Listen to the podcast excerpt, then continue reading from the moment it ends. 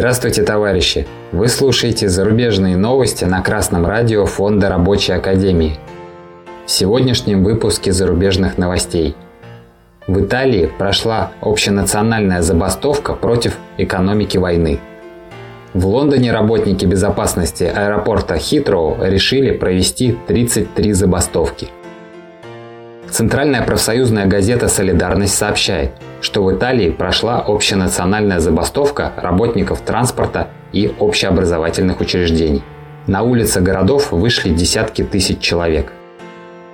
Трудящиеся требуют увеличения зарплаты на 300 евро и протестуют против увеличения травматизма и смертности на рабочих местах и погружения страны в экономику войны, что влечет снижение расходов на социальные нужды и инфляцию.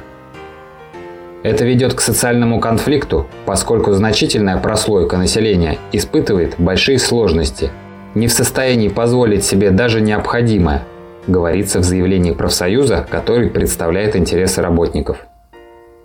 Форпост, севастополь.ру со ссылкой на Daily Mail и сообщение британского профсоюза Union Unite сообщает – что работники лондонского аэропорта Хитроу решили провести 33 новые забастовки подряд из-за давнего спора, который касается заработной платы. Об этом 2 июня сообщает Daily Mail со ссылкой на сообщение британского профсоюза Union Unite. В забастовках планируется участие более 2000 работников. Протесты планируют проводить с 17 июня. Работники в Италии и Лондоне начали забастовку в ответ на ухудшение своей жизни. Во всем мире забастовка для работников – самый эффективный способ добиться желаемого.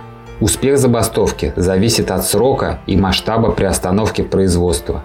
Но он совершенно точно будет, если будет коллектив. Вместе, товарищи, вы обязательно решите все свои насущные проблемы и улучшите свое положение и жизнь своих семей. Объединяйтесь сегодня, чтобы завтрашний день встречать с меньшим количеством забот. С вами был Артеменков Дмитрий с коммунистическим приветом из города Загорск Московской области –